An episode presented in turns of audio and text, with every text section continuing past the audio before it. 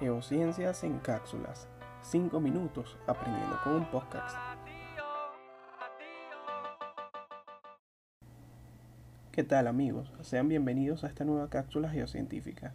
En esta ocasión queremos que abroches tus cinturones y viajes junto a nosotros en la supersónica nave espacial que nos remontará a conocer edades que pueden hacer explorar nuestro cerebro. Despegaremos en 3, 2, 1.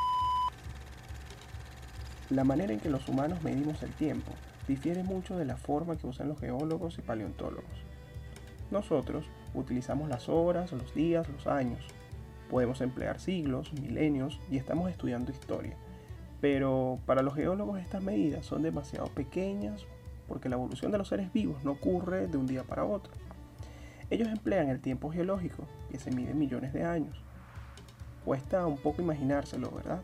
Para que nos hagamos una idea, la Tierra tiene unos 4.600 millones de años y fue hace 200 millones, más o menos, cuando aparecieron los dinosaurios.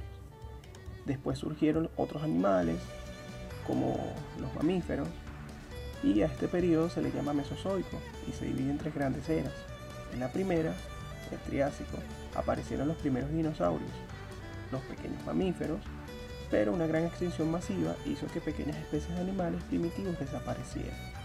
Esta extinción fue la que hizo que los dinosaurios se convirtieran en los reyes del mambo, de la era el Jurásico. Estos del Jurásico son un poquito más que los dinosaurios. Empezaron a crecer y aparecieron especies gigantescas, como la de los diplodocus, brachiosaurios, junto a otros carnívoros letales como el Allosaurus o herbívoros como el Estegosaurio. En esta era ocurrió otra cosa muy importante antes que la Tierra estuviera dividida en cinco continentes.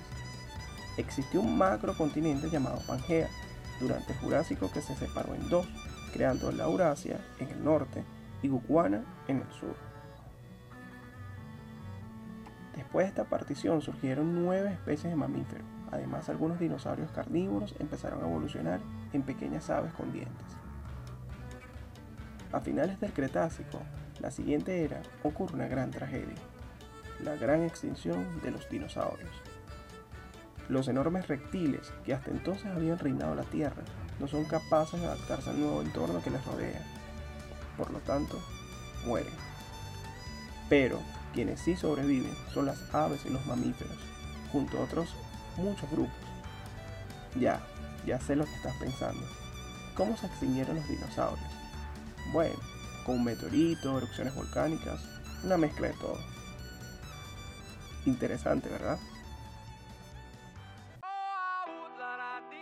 Geociencias en cápsulas. 5 minutos aprendiendo con un podcast.